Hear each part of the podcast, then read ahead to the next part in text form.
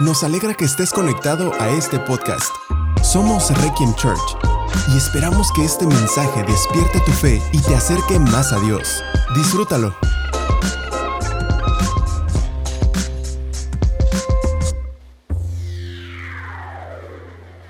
No te sorprendas si ves que un poderoso oprime a un pobre o que no se hace justicia en toda la tierra, pues todo funcionario está bajo las órdenes de otro superior a él y la justicia se pierde entre trámites y burocracia. Hasta el rey saca todo lo que puede de la tierra para su propio beneficio. A mí me parece pues, a veces increíble que, que la Biblia, a pesar de que se, se pues, se escribió desde a lo largo de miles de años, o sea, no fue un momento en el que se escribió, alrededor de 35 autores, alrededor de muchos milenios, eh, fueron escribiendo la revelación de Dios en palabras y que de todas formas se parezca tanto a nuestro presente. Y dice, así como, si tú te fijas, él está diciendo, no se sorprendan de que cuando las personas llegan al poder hagan mal su trabajo. Dice, no se sorprendan de que cuando una persona, a lo mejor bien intencionada, a lo mejor el rey, dice, no se sorprendan de cuando ya esté en el poder, el poder lo enferma y dice, y empieza a oprimir al pobre y saca ventaja cuando ve que puede sacarla y, no se hace justicia en realidad y se usa el poder para su propio beneficio. Dice, no se sorprendan, así, así funciona, así es, así es el mundo, así de mal funcionamos, así de mal estamos. Dice la Biblia, no se sorprendan. Esto es como una bola de nieve, simplemente se va haciendo más grande y más grande y, esta, y este mundo y esta oscuridad te va atrapando y hace presa a muchos. Y lo que nos dice la Biblia es el poder en manos de gente imperfecta es un desastre siempre. Dice, no te sorprendas. No te cause extrañeza que el poder corrompa a la gente y los vuelva opresores e injustos. Dice, este, este funcionario, este político, vamos a llamarlo, le responden, dice a otro superior, que también está enfermo de poder. Y ese superior al final le responde al rey y dice, y hasta el rey, hasta el rey está buscando sacar provecho de su posición. Eso, es estar enfermos de poder, porque el poder tendría que ser la posición desde la cual tenemos la capacidad de bendecir a todos. Pero cuando te enfermas de poder es al revés. Ahora estás en la posición de sacar provecho de todos para ti. O sea, al revés, tienes la oportunidad de servir, pero estás enfermo de poder, entonces tomas, la, te aprovechas de los demás para servirte a ti mismo, sacar provecho. Dice, así luce un enfermo de poder. El poder es una trampa peligrosa, la verdad. No cualquiera asimila el poder. Y dice, no te sorprendas de que el candidato iba bien intencionado y bien limpio, con muchas promesas bonitas y cuando llega al poder, o sea, se vuelve loco. Dice, no, no te sorprendas. No te sorprendas de que, de que se hagan mal las cosas. No te sorprendas de que los políticos hacen mal su trabajo. Yo veo aquí la Biblia como que nos está tratando de dar como que un vistazo de rutina, así de ah, el poder político, esto es, punto. Y así va a ser. Y así funciona mientras personas pecadoras estén en el poder, mientras hablo de personas imperfectas como nosotros lleguen al poder y sigan llegando al poder, mientras este reino sea de este mundo y no sea el reino de Dios, va a seguir siendo injusto y opresor y van a seguir sacando provecho. Y va a ser una locura y va a ser un desastre. El poder va a seguir siendo una trampa y va a seguir embruteciendo a los más decentes y va a seguir volviendo locos a los más prudentes. ¿Sí o no pasa eso? Dice, no tengas, no te sorprendas. Ahora, yo lo que veo aquí, cuando dice no te sorprendas, así son las cosas, así ha sido, y si, y si hoy nos viéramos de, oye, y así sigue siendo. No es como que digamos de, oye, qué mal estaban en ese tiempo. O sea, así sigue siendo todavía. Entonces la Biblia nos está hablando a nosotros, ahorita mismo, y dice, no te sorprendas. Y yo veo detrás de estas palabras es, es esto, es no te detengas demasiado tiempo. en estos asuntos. No pierdas tiempo, no pierdas energía en quejarte de estas cosas. Es lo que dice, e, esta es la vida, así es el mundo corrupto, así funciona aquí. Bienvenidos al planeta Tierra. Porque creo que es verdad que perdemos y podemos perder mucho tiempo quejándonos de la política. ¿Sí o no? Y esta es la cuestión. Como si los políticos fueran a cambiar al mundo. Les dedicamos demasiada energía como si el poder político tuviera el poder de cambiar las cosas. no, lo, tiene. Un poder así corrupto, el único reino que va a cambiar al mundo es el reino de Dios. Todos los demás no tienen poder para cambiar al mundo. Entonces dice, no te detengas demasiado. Así funciona y ellos están en el poder, pero no tienen el poder de hacer gran cosa. Te apura que los políticos sean torpes o que usen el poder para su propio beneficio o que opriman al pobre. Dice la Biblia, hey, no, no te apures. De todas formas ellos no van a cambiar al mundo. Ahora fíjate, yo, yo nunca veo a Jesús quejándose del César. Incluso cuando lo, querían abordar con temas políticos, por ejemplo, de debemos pagar impuestos, y era un, tema, porque era de, este, este imperio es opresor, este imperio oprime, nos está oprimiendo y no temen a Dios, ¿no? Este, este imperio es corrupto y era corrupto, la verdad. Y era así de, a ver Jesús, tú que eres tan justo, ¿le vas a dar tu dinero a un gobierno corrupto? ¿no? Y lo estaban probando así como con un tema político y querían yo creo que Jesús les dijera, a ver, sírvame café, vamos a platicar. Esta plática se va a poner buena porque yo desde hace cuando ya quería hablar de Herodes y ya quería hablar del César y ya quería hablar de esos cuates que, que no dan una y no es posible, ¿no? Y no, les dice, a ver, enséñame la moneda. Ok, ¿quién es el César? Ah, pues dale al César lo que es del César, a Dios lo que es de Dios y es así de turn down for what, es así como de y arroja el micrófono y se va Jesús y los deja todos helados. Porque él no se dejó atrapar nunca en temas políticos y nunca pareció ser trascendente para Jesús. La política, porque él traía su reino. Porque el reino de Dios está por encima de cualquier otro poder. Y él, y él sabía de, estos cuates no van a cambiar el mundo o empeorarlo. La verdad, no tienen ese poder. Están ahí puestos por Dios, hacen su chamba, la hacen mal. Así es el mundo, bienvenidos, pero viene el reino de Dios. Y eso sí es lo importante. Ahí sí pongamos energía, ahí sí pongamos sacrificio, ahí sí pongamos toda nuestra vida. Pero lo demás, yo veo a Jesús como en una extrema despreocupación por el tema. Incluso cuando le dicen, ¿cuándo vas a traer tu reino? ¿Te acuerdas? E, era la pregunta en el sentido de cuándo nos vas a liberar de este imperio, de este gobierno corrupto. Y Jesús ni aún ahí le siguió el juego y les dijo, eso no les corresponde saberlo a ustedes. Y al final vino Jesús fue increíble, lleno de gracia, de verdad, y brilló de todas formas, y brilló su ministerio de todas formas, y se cumplió la voluntad de Dios de todas formas en un gobierno tan corrupto. Bajo un gobierno tan corrupto, Él hizo lo suyo. Porque en el reino de Dios no necesitamos, no necesitamos el poder humano.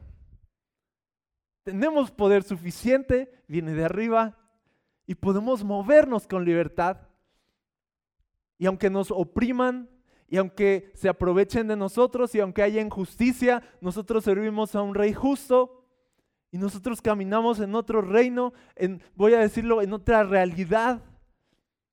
Por eso es que es esta así de no, no se apuren, no, no se preocupen. Es que el gobierno, es que acá, es que el presidente, es que los políticos, es que los diputados se duermen y es que no sé qué. Y así de,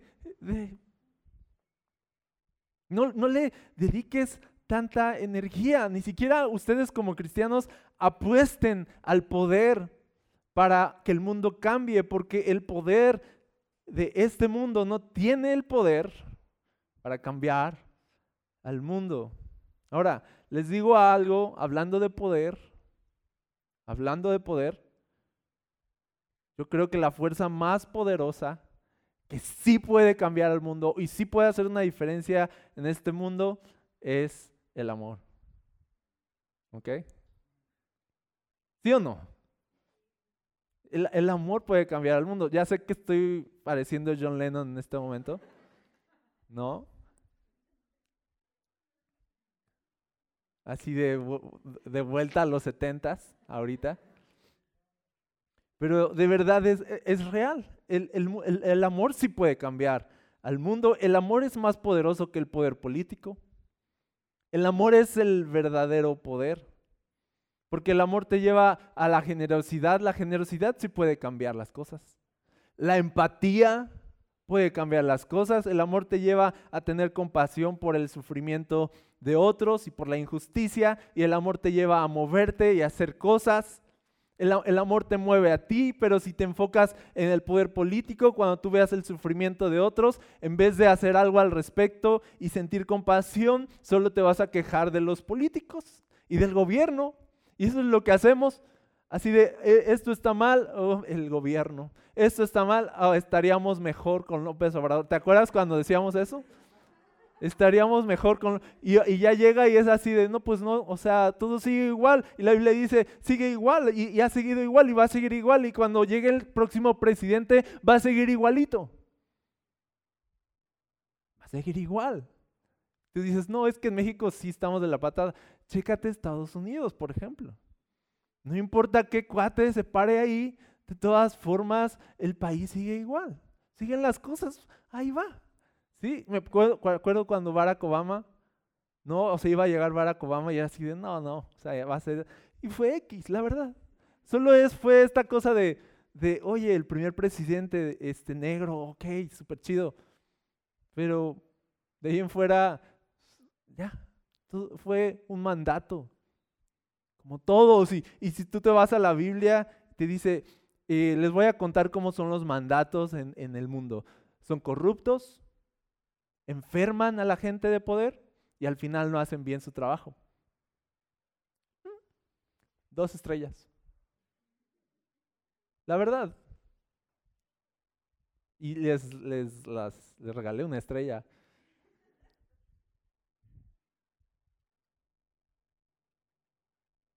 Entonces el mundo no va a ser mejor por quien esté gobernando el país. Eso nos debe quedar súper claro a nosotros. El país no va a ser mejor por quien esté gobernando al país. Eso es lo que nos enseña hoy la Biblia. No se apuren, no, no se sorprendan. Pero nosotros, los cristianos, la iglesia, nosotros sí podemos hacer una diferencia en el mundo. Jesús dijo que nosotros éramos la luz del mundo, ¿sabes? Que nosotros éramos la sal de la tierra. ¿Quién es la única entidad en el mundo que tiene el poder de hacer una diferencia en el mundo? La iglesia. La iglesia tiene ese poder. ¿Lo usa? No, no siempre lo usa. ¿Se mueve en eso? No, no siempre se mueve. Pero por eso la Biblia hoy nos está hablando de el presidente no va a cambiar el mundo, el gobierno no va a cambiar el mundo, la iglesia sí puede hacer una diferencia. Con amor. No confíes en sistemas políticos para que tengamos una mejor calidad de vida. No, no, la culpa no es del gobierno, de la situación actual. Somos nosotros. Somos nosotros. Como un puñado de personas que tienen poder, entre comillas, pueden empeorar o mejorar las cosas contra millones de personas en el país. ¿Sí o no? ¿Quién, tiene más poder? ¿El amor o un sistema político? ¿Las acciones de bondad o un sistema político? ¿Quién tiene, quién tiene más poder? lo que hacemos en el día a día o el gobierno.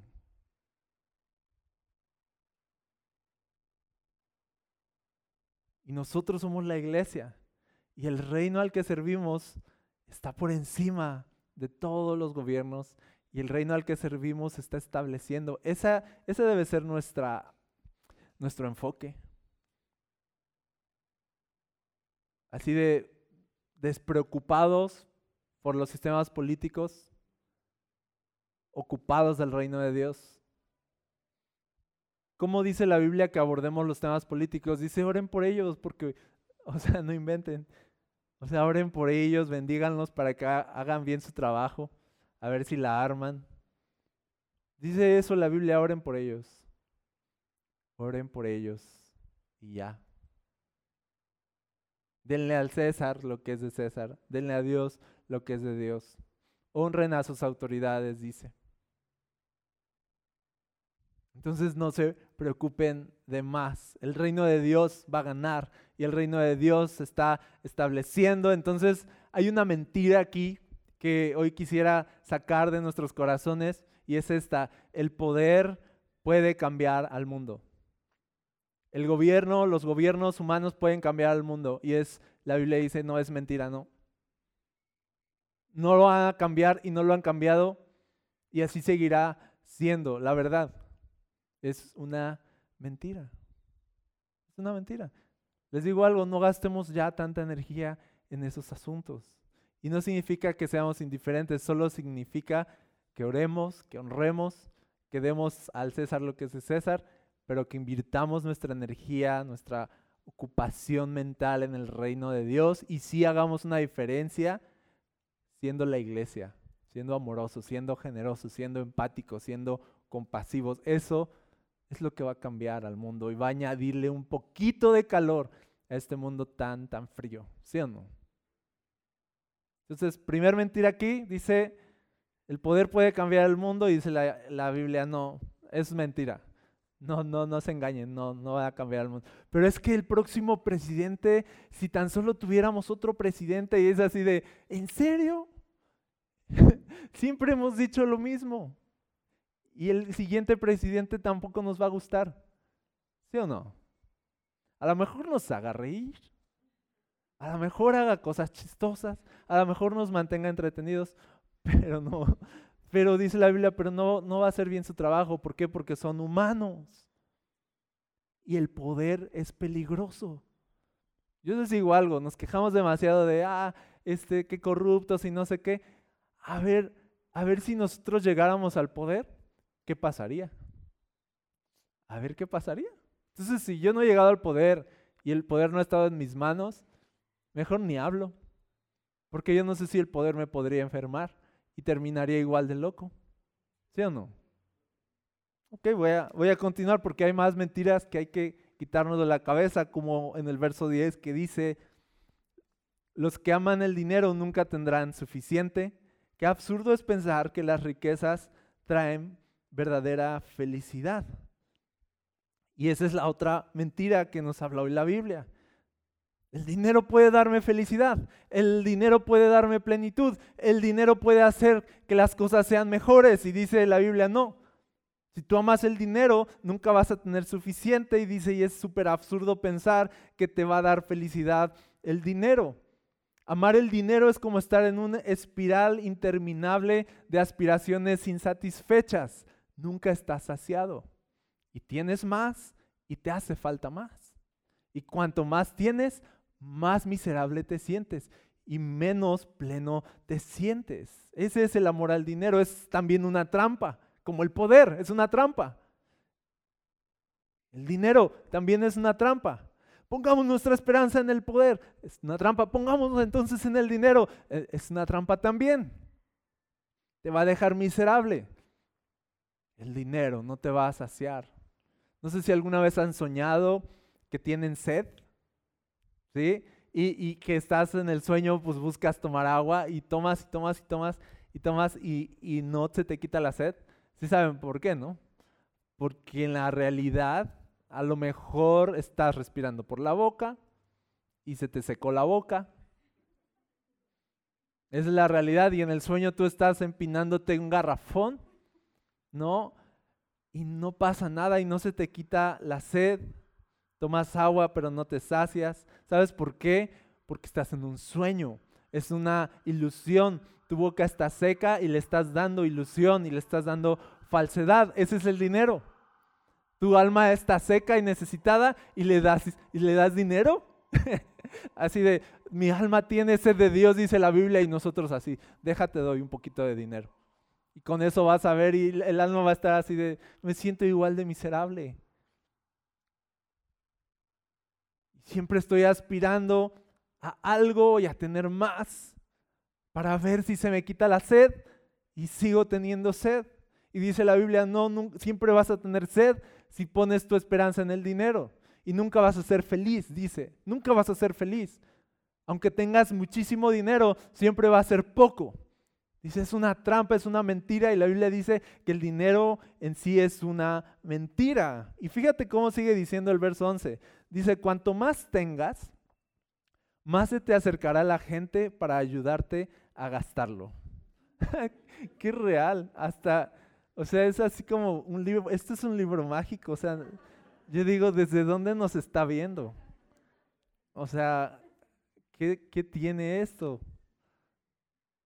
Más te acercará a la gente para ayudarte a gastarlo. Y por lo tanto, ¿de qué sirven las riquezas? Quizás solo para ver cómo se escapan de las manos. Wow. Dice, cuanto más tengas, más gastarás. ¿Sí o no? Cuanto más tenemos, más vemos cómo lo gastamos. Entonces, o sea, y dice la Biblia, ok, tienes dinero, pues lo gastas, pues sí, pues para eso es, ¿no? Pero no pienses entonces que el dinero va a ser tu esperanza porque se, o sea, te lo vas a acabar. De todas formas, se va a ir, el dinero no sacia, el dinero no añade felicidad o plenitud a nuestra vida. No pongas tu esperanza y tu amor en el dinero. Dice, la gente trabajadora, verso 12, siempre duerme bien. Dice, coma poco, coma mucho o coma poco. Pero los ricos rara vez tienen una buena noche de descanso. Dice, el, asunto es aquí de que puedes trabajar y dormir rico, aunque no te alcanzó para echarte un taco en la noche comiste poquito, ¿qué? Pero duermes tranquilo, dice. Pero cuando eres rico y amas el dinero, ese es el asunto. No es, el asunto no es de cuánto dinero tienes, el asunto es cuánto amas el dinero. ¿Ok? No es pecado tener mucho dinero, ahorita lo vamos a ver. El pecado es amar el dinero. Eso es lo que dice, ama el dinero, pon tu esperanza en el dinero y vas a sentirte miserable y vas a irte a dormir y no vas a poder dormir y no vas a y aunque comiste mucho vas a dormir mal y aunque tienes todo vas a dormir mal. Y aunque te llenes de lujos o experiencias, vas a no vas a tener paz porque dice, porque cuando amamos el dinero nunca vamos a tener verdadera felicidad. Y luego sigue diciendo el verso 13, he notado otro gran problema bajo el sol. Acaparar riquezas perjudica al que ahorra. No, vamos a decir, no, pero voy a ahorrar. Ok, y ahorras y ahorras y ahorras. Ok, qué bonito dice la Biblia. Pero dice el verso 14 que cuando ya tienes mucho ahorrado, se te ocurre invertirlo. Es verdad. ¿Cómo sabe? Dice, se invierte dinero en negocios arriesgados que fracasan y entonces todo se pierde. Es real. Es súper real. Si vas a invertir todo lo que ahorraste en un negocio que va a fracasar y entonces, entonces vas a perder todo. Dice, a fin de cuentas no queda nada para dejarles a los hijos. Y todos llegamos al final de nuestra vida tal como estábamos el día que nacimos, desnudos y con las manos vacías. No podemos llevarnos las riquezas al morir.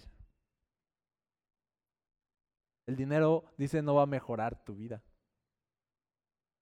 Dice, no estás, no vas mejorando. Dice el verso 16, es otro problema muy serio. Las personas no se van de este mundo mejor de lo que llegaron.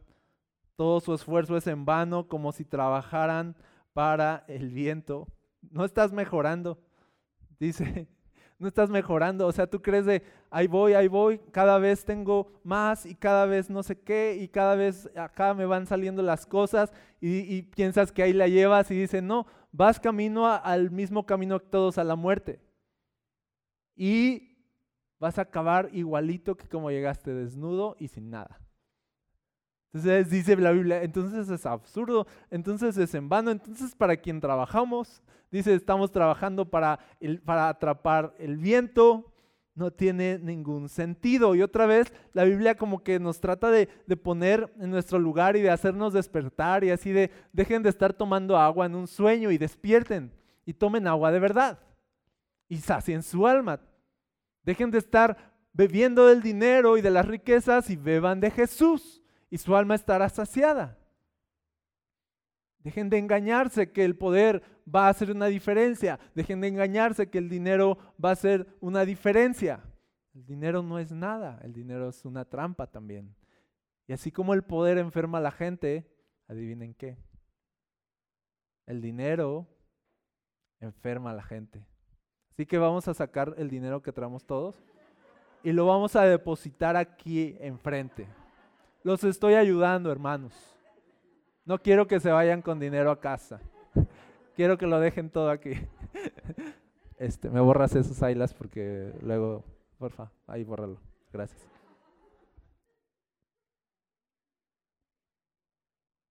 Es una trampa también. Pero vamos a ver entonces cómo, cómo abordar todo este asunto. ¿Cómo podemos tener dinero? ¿Cómo, cómo podríamos incluso tener poder político, ¿no? Y honrar a Dios. Fíjate, vamos a seguir leyendo. Dice el verso 17, viven toda su vida bajo una carga pesada, con enojo, frustración y desánimo. Dice, así es la vida de una persona promedio. Está enojado, está frustrado y está desanimado. Esto es súper real en el tráfico. Yo lo veo es súper real en el tráfico porque, o sea, dice la Biblia que la gente está como que predispuesta, ya está a punto de explotar, está enojada, dice, está frustrada y desanimada. Entonces, entonces tantito se pone verde y no arrancaste y ya, y ya te están gritando, ¿sí o no? Eso es real. Lo vemos, o sea, estamos a punto de explotar todo el tiempo. Estamos buscando un pretexto para sacar toda nuestra frustración. Y a veces yo lo que veo en el mundo y de por qué nos llevamos tan mal es porque nosotros solitos ya estamos bien frustrados. Y a veces nuestra actitud y nuestro carácter y nuestras palabras vienen de corazones frustrados e insatisfechos y enojados y desanimados. Y pues cómo no, no vamos a ser así de malos entre nosotros? ¿Cómo no nos vamos a hacer tanto daño entre nosotros? O sea, somos personas enojadas, desanimadas y frustradas, dice la Biblia, personas amargadas. ¿Por qué? Porque dice, porque estamos poniendo nuestra esperanza en el poder y nos amarga. Y nos frustra que otra vez las cosas nos salgan bien. Nos frustra tener gobernantes así. Y nos frustra que no nos salen las cosas y nos frustra que no hay dinero o nos frustra que no tenemos más dinero. Estamos enojados, dice, vivimos con una carga pesada porque andamos por la vida creyendo mentiras, creyendo que el poder o el dinero nos van a dar felicidad. Pero fíjate lo que dice el verso 18. Dice, aún así he notado al menos una cosa positiva. Ok, ya, vamos a... Dice, es bueno que la gente coma. ¿Cuántos dicen amén a eso? Amén. Que beba. Salud, dicen uno. Salud, salud. Luego, luego, no dice alcohol, dice que beba. Pero uno ya luego, luego, salud, hermano. ¿No? Dice, es bueno que la gente coma, beba y disfrute del trabajo que hace bajo el sol. Durante el corto tiempo de vida que Dios le concedió y que acepte su destino. Eso es bueno. Dice, ¿qué es lo que nos queda? ¿Qué es lo que sí debemos apreciar y disfrutar de este mundo? Dice, comer. Dices así de, Vamos a abrir un libro para que nos revele el significado de la vida. No, y es así de, ¿qué es lo que te queda en esta vida? Pues come, come rico, no, bebe, disfruta tu trabajo, porque la vida es súper corta. Acepta el destino. Acepta tu destino ya, relájate. Ay, pero es que el poder y así de, hey, no te preocupes. Es que no tengo dinero, el dinero de por todas formas se va a acabar y no, no tiene sentido. Pero, ¿qué tal esos chilaquiles que tienes enfrente? Disfrútalos. Te recomiendo echarles un huevito estrellado arriba. Y, y, eso es, eso es la vida y disfrútalo. ¿Y cómo tienes esos chilaquiles? Pues porque trabajaste. Dice, trabajaste y te alcanzó por unos chilaquiles. Gloria a Dios. Gloria a Dios, eso, eso es la bendición de Dios, disfrutar del trabajo, disfrutar del fruto de nuestro trabajo y aceptar el destino. Pero fíjate, verso 19, también es algo bueno recibir riquezas de parte de Dios y la buena salud. ¿Para qué? Para disfrutar, no para soñar con grandeza y para enfermarnos, no, para ser súper simples, sí, disfrutar. Punto. No va más allá, disfrutar. Dice, disfrutar del trabajo y aceptar lo que depara la vida son verdaderos regalos de Dios. Es un regalo de Dios disfrutar la vida. A lo mejor nunca habías oído esto, pero Dios quiere que disfrutes la vida. Solo que nos hemos planteado un poquito diferente o distorsionado qué es disfrutar la vida. Y hemos pensado que disfrutar la vida es una grandeza según el mundo. Y que a menos que lleguemos a ahí, no voy a disfrutar nada. Cuando podemos disfrutar cosas que ya tenemos, les aseguro. Tenemos vida, tenemos salud, tenemos comida, tenemos bebida. eso es la vida. Eso es todo. No hay más. Y, yo veo Eclesiastes y así de, eh, ¿quieres sacarle más provecho a este mundo caído y corrupto? Así es como que se burla de nosotros. ¿Quieres darle un significado mayor a esta vida? No, no, no tiene significado. A menos que vivas para Dios y disfrutes todo lo que Él te da y punto. ¿Quieres soñar con algo más? No, no, eso es todo. Y fíjate el verso 20, me gusta mucho, dice, a esas personas que tienen la bendición de disfrutar de las cosas que tienen y ya, o sea, que las disfrutan, sea poco, sea mucho, el asunto es disfrutar y dormir bien y estar en paz, ¿sí o no? Dice, a esas personas Dios las mantiene tan ocupadas en disfrutar de la vida que no pasan tiempo rumiando el pasado. ¿Por qué? Porque están disfrutando. Dice, se la pasan disfrutando, sonriéndole a la vida y no tienen tiempo de estar amargados o enojados o frustrados. Dios los mantiene ocupados disfrutando. Su corazón simple de niño, que no aspira y no codicia y no está enfermo de dinero o de poder. Su corazón simple simplemente se está empinando unos chilaquiles y está súper feliz. Además, entre paréntesis, esto no se lo digan a nadie de otros países, pero nosotros tenemos la mejor comida, somos la gente más bendecida del planeta Tierra. Entonces es así como que ya me imagino a otros países leyendo así, disfruta la comida y es así, es que no sabes, pero bueno, pobrecitos, pobrecitos. Pero nosotros sí, nosotros somos súper bendecidos, tenemos muchas cosas de parte de Dios, dice y si nos mantenemos ocupados sonriéndole a las cosas que sí tenemos, en vez de estar amargados por lo que no tenemos, entonces vamos a estar bien y vamos a estar en paz. Y eso se llama disfrutar la vida. Ahora dice que las personas que no disfrutan la vida son los que ponen su esperanza en el poder, los que ponen su esperanza en el dinero y los que se la pasan rumiando el pasado.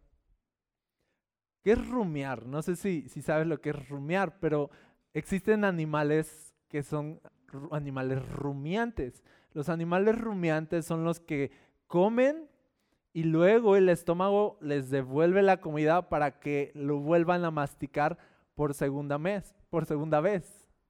Eso es rumiar, masticar por segunda vez los alimentos que regresan del estómago. Nosotros rumiar se llega a decir cuando estás pensando detenidamente algo y estás analizando una cosa y le das vueltas y le das vueltas y le das vueltas. Eso es rumiar. Entonces dice la Biblia, la gente que no disfruta la vida es la que está rumiando el pasado. De eso ya pasó, pero yo lo traigo y lo, y lo vuelvo a masticar. Y estoy enojado por mi pasado, por lo que me quitaron, por lo que me dijeron. Estoy frustrado por lo que hice o por lo que no hice. Estoy frustrado y enojado por lo que me hicieron o, por, por lo que creo que me hicieron. Y la Biblia dice, ya basta de estar enojados y ya basta de rumiar. En el pasado, le das demasiado tiempo de tu vida a un pasado que ya no podrás cambiar. Ese es el asunto. Le das demasiado tiempo a los temas políticos, le das demasiado tiempo al dinero y ahora le das demasiado tiempo al pasado. Y la vida te está pasando enfrente y no la estás disfrutando. Esa es la tragedia de la que habla Eclesiastés. Tenemos una buena vida, Dios nos las dio, podríamos estar gozando sus bendiciones, pero no tenemos tiempo de eso. ¿Por qué Dios no me bendice y por qué Dios no esto? Y así de, ahí está frente a ti. Solo que quieres más. Solo que la codicia te lleva más. Solo que estás aspirando a quién sabe qué cosas. Solo que te la pasas quejándote de cosas que ya no puedes cambiar. El problema con rumiar el pasado es que el pasado te inyecta amargura. Es como estarte inyectando todos los días veneno. Una droga.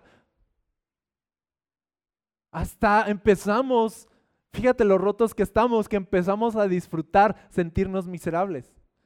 Y apenas puede ser, es que, no estoy mintiendo, puede ser que te sientas un poquito feliz, puede ser que un plato de comida de pronto te haga sonreír, pero, pero tú te aferras a mirar al pasado y a, decir de, bien rica me sabría esta comida, si no me hubieran hecho eso que me hicieron, y así de, cómete ya la comida y disfruta, olvida el pasado, ¿sí o no? Pero estamos buscando siempre ir para atrás sentir feo, como si nos gustara sentir feo. Como si disfrutáramos la autoconmiseración. Llega a ser como un, una especie de droga de me gusta, pero me duele y me destruye.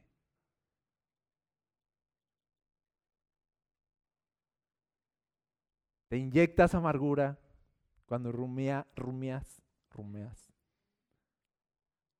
por rumiar el pasado. También bórrala ahí. te inyectas amargura. Cuando te inyectas amargura por tu pasado, esa amargura va a neutralizar tu presente. Te va a hacer que estés ajeno a tu presente. Te va a hacer que no te des cuenta de todas las cosas buenas que tienes delante de ti. Te roba, dice la Biblia, la amargura de rumiar en el pasado, te roba la capacidad de disfrutar tu presente. Y finalmente, la gran consecuencia es esta, que finalmente en tu presente amargado hace que estés pensando en un mejor mañana todo el tiempo. No te gusta lo que tienes hoy, aunque es bueno, pero no te das cuenta. Y estás pensando, mañana será mejor, cuando tenga esto voy a estar bien, cuando logre esto voy a estar bien. Cuando esta persona haga esto voy a estar bien. Cuando estas personas ya no estén en mi vida voy a estar bien. O cuando por fin acabe mi carrera. O cuando por fin tenga este trabajo. O cuando por fin eh, salga de esta ciudad. O cuando por fin haga cosas ya voy a estar bien. Un mejor mañana, un mejor momento. Estoy esperando siempre un mejor momento. Y eso es una tontería. Rumear el pasado amargados por el presente, dice enojo, frustración y desánimo. Y entonces obviamente siempre voy a estar pensando que mañana va a ser un mejor momento. Y mientras tú estás pensando que mañana va a ser mejor, hay gente bendecida por Dios que está disfrutando ya lo mejor de Dios aquí, ahora mismo. Y pasamos demasiado tiempo esperando un mejor momento, que nos perdemos de tantos momentos que sí están aquí, ahora mismo, y la tragedia es esta, esos momentos ya no volverán. Y a veces los estamos desaprovechando. Si un mandamiento nos pudiera dar la Biblia con respecto a nuestra vida, como no mates, no robes, ama a tu prójimo, disfruta la vida. Porque si no estás disfrutando la vida, significa que estás rumiando el pasado, eso está mal. O significa que estás añorando un mejor momento, eso está mal.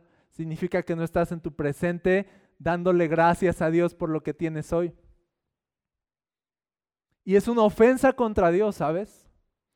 Tener tanta queja y amargura en nuestro corazón en medio de tantas bendiciones que Él nos está dando. Quejarse de un montón de cosas en medio de tanta gracia y generosidad de parte de Dios que, tenemos en nuestro presente, es una ofensa. Es una ofensa decir, mañana será mejor, cuando quizá ya tienes lo mejor de Dios hoy. Y yo te digo algo, ¿y qué si este es tu mejor momento? ¿Qué si este es tu mejor momento y que ya no vas a tener otro momento? ¿Qué si ya no habrá un mañana? ¿Qué si esto es todo? El asunto entonces no es esperar un mejor momento, sino aprender a ver que en este momento ya tenemos lo mejor de Dios. En vez de estar encontrando de cuántas cosas quejarnos, Volvámonos personas que están buscando de cuántas cosas agradecer y cuántas cosas disfrutar. Y estar presentes aquí y ahora. Ya lo leímos en Eclesiastés que nos dijo, nadie te va a traer de regreso a disfrutar lo que ya pasó. Así dice. Así que despierta porque la vida está ocurriendo ahora mismo. El pasado no lo puedes cambiar. El mañana no sabes si vendrá. Lo único que tienes es el ahora mismo. ¿Vas a vivir amargado por lo que te pasó o vivir amargado por lo que quisieras que te pasara? ¿O vas a despertar y estar presente y abrir los ojos y ver cuánta bondad de Dios hay alrededor de ti? Entonces, ¿qué puedes hacer? Agradece hoy lo que tienes. Aprécialo. Es tuyo. No te pierdas de tu vida pensando que mañana podría ser mejor.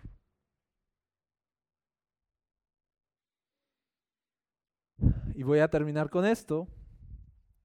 Dice el, capítulo 6 ahora.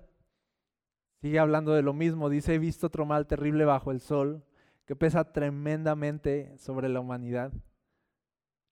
Dice, Dios les da algunas, algunos mucha riqueza, honor y todo lo que pudieran desear. Pero luego no les da la oportunidad de disfrutar esas cosas, se mueren, dice, y algún otro, incluso un extraño, termina disfrutando de toda esa abundancia. Dice, eso no tiene sentido, es una tragedia terrible. Fíjate cómo es el mismo tema. Dice, Dios puede dar mucha riqueza, honor y todo lo que alguien pueda desear, sale. Pero al final la bendición de Dios total no es darte cosas, sino que las puedas disfrutar. Esa es la bendición de Dios, que las puedas disfrutar. Si tú no estás disfrutando tu vida, algo está mal. Eso, es, ese es el asunto. Fíjate por qué. Dice, es una tragedia terrible no estar disfrutando de las cosas que tenemos. Es una tragedia, algo está pasando. ¿Por qué no sonríes a las maneras en las que Dios te sonríe? ¿Por qué no le devuelves la sonrisa a Dios? Porque esa actitud ante la vida es terrible, dice, es una tragedia terrible. Dice, un hombre podría, verso 3, tener 100 hijos. ya, ya está exagerando aquí. Llegar a vivir muchos años, pero si no encuentra satisfacción en la vida y ni siquiera recibe un entierro digno, sería mejor para él haber nacido muerto. Dice, si no te gusta vivir, si no te gusta la vida, si no te encuentras satisfacción en tu presente, dice, entonces mejor no hubieras nacido. Es súper crudo. Sería mejor no haber nacido a estar aquí amargado. Es como ir a una fiesta, todos están felices y así de, y así, y, e ir a la fiesta, pero tú estás amargado y vas de todas formas a estar amargado así de. Y uno diría así de, pues, ¿para qué viniste? ¿Sí o no? Pues vete a tu casa, vete a encerrar. Sí, o sea, cambia tu actitud y vienes, ¿sí o no? Eso pensaríamos. Pues eso es lo que dice la Biblia.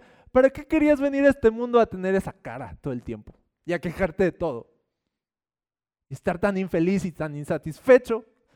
Dices, es una tragedia estar en un mundo donde el que nos creó y el que gobierna sobre el mundo es tan bueno y nos ama y nos da abundantemente y tenemos tantas cosas buenas de Él, pero estar enojados de todas formas. Dice, y Dios nos da riquezas, honor, cien hijos, muchos años de vida y nosotros. Es así de, oye, mejor no hubieras nacido. es bien fuerte, pero fíjate, yo, yo solo les estoy leyendo la Biblia, como siempre, hermanos. Dice el verso 4, entonces, si no hubiera nacido, dice, más bien que hubiera nacido muerto, dice, entonces su nacimiento habría sido insignificante, él habría terminado en la oscuridad, ni siquiera habría tenido un nombre, ni habría visto la luz del sol o sabido que existía. Sin embargo, habría gozado de más paz que si hubiera crecido para convertirse en un hombre infeliz.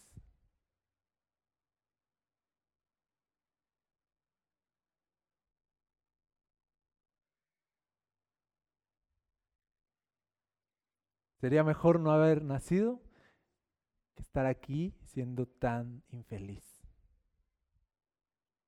Increíble. Dice, podría vivir mil años o el doble, ya le aumentó.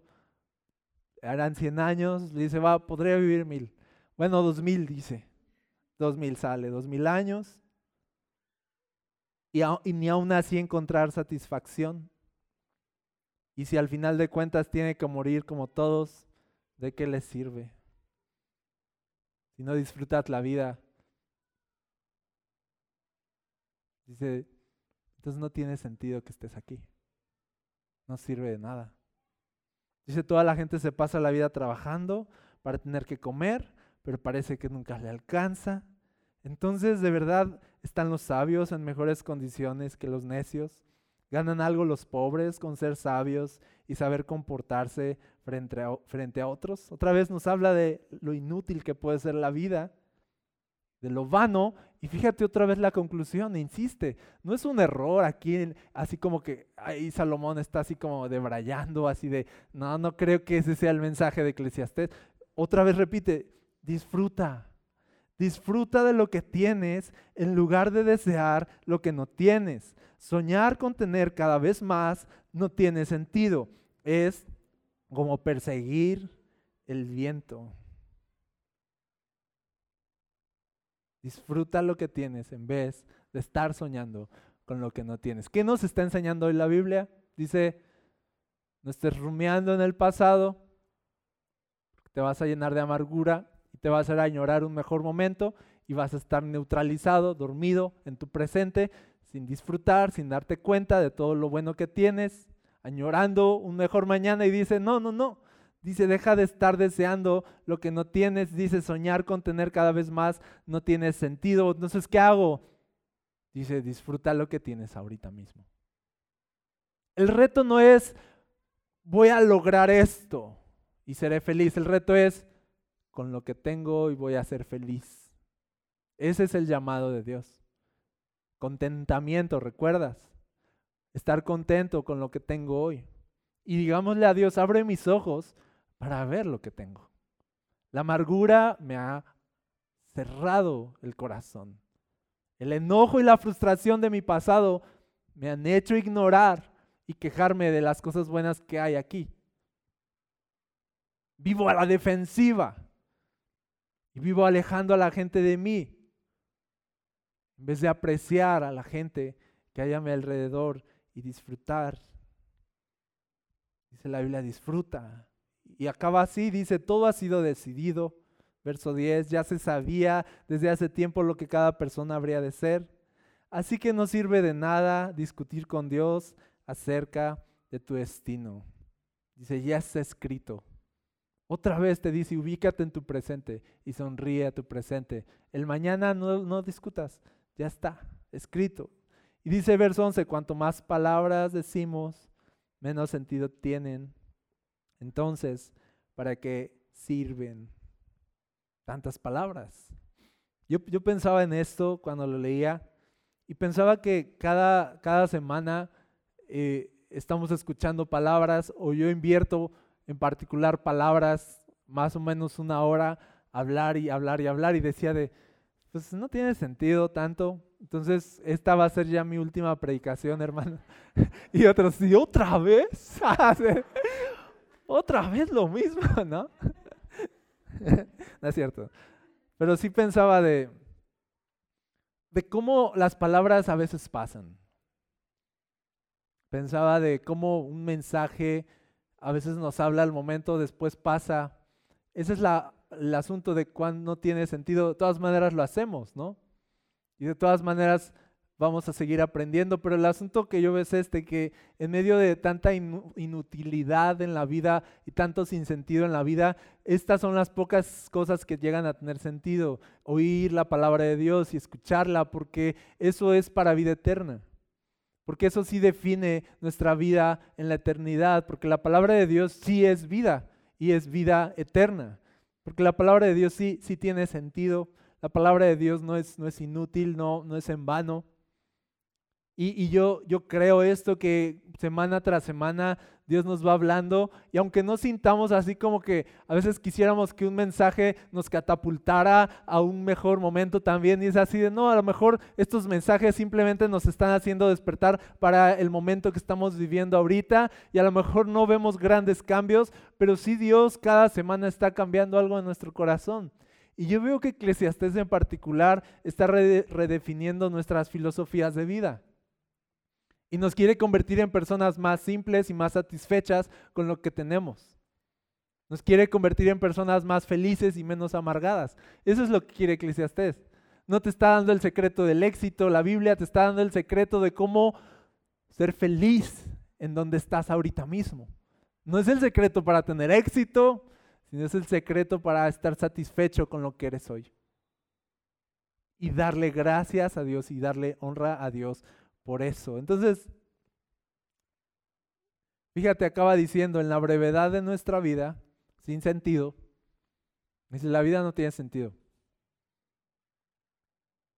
Dice, ¿quién conoce cómo pasar mejor nuestros días? O sea, porque aquí la Biblia ya, ya digamos que puso las cosas sobre la mesa. Nada tiene sentido. Dinero no tiene sentido. El poder no tiene sentido. Tener más no tiene sentido. Alcanzar el éxito no tiene sentido. Tener 100 hijos, no, pues no tiene sentido tampoco.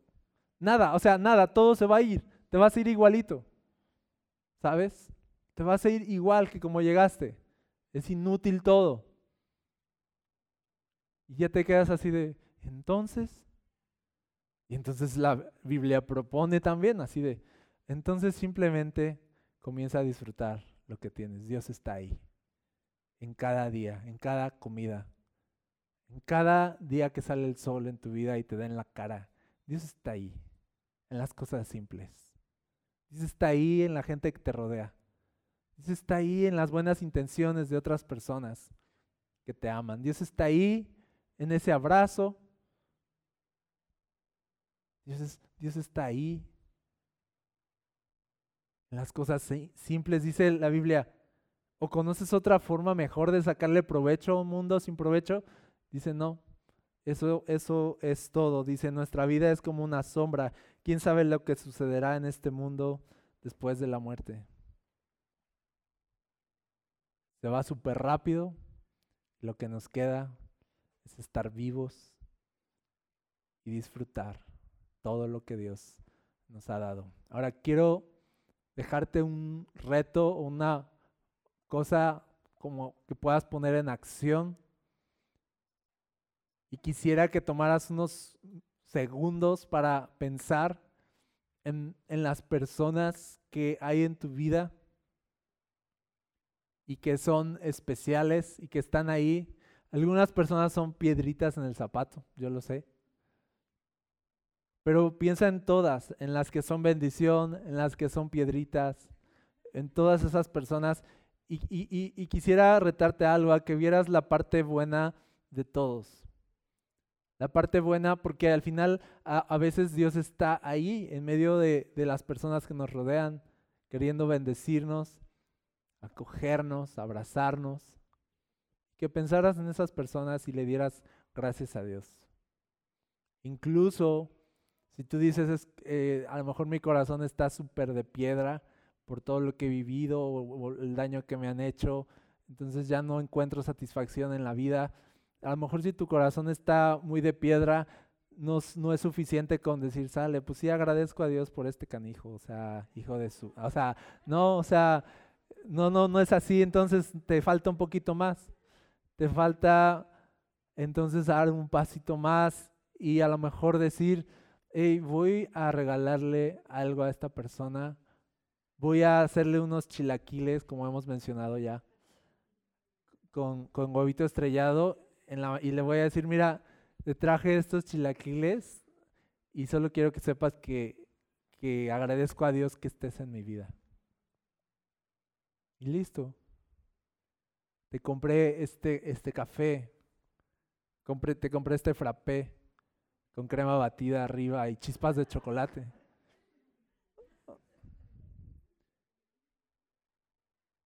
Como obligar a tu corazón a apreciar lo que aún no aprecia. Porque a veces necesitamos ayudarle a nuestro corazón. ¿Sí o no? Y encuentra las maneras esta semana de volverte una persona que aprecia los detalles más pequeños. Y ponte, o sea, ese es, el reto final. Y, y ponte feliz por eso. Que puedas estar feliz en tu situación actual, esa es a veces la gran prueba de la vida. Estamos pidiéndole a Dios que cambie mi situación y que ya sé de esto y que ya sé del otro y cuánto yo quisiera ya estar en este punto de mi vida. Y es así de, mm, entonces no has aprendido nada. Aprender a estar feliz en mi situación actual. Dice aceptar lo que depara el destino. Eso es bendición. Eso es caminar con Dios. Sonríele a Dios cuando Él te sonría cada día. Devuélvele la sonrisa. Devuélvele gratitud, devuélvele alabanza por las cosas más simples y entonces vas a empezar a disfrutar la vida.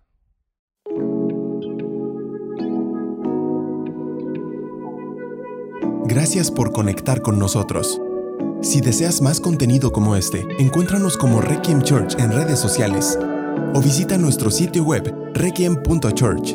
Oramos para que en donde quiera que estés, Dios siga trayendo ánimo y esperanza a tu corazón. Dios te bendiga.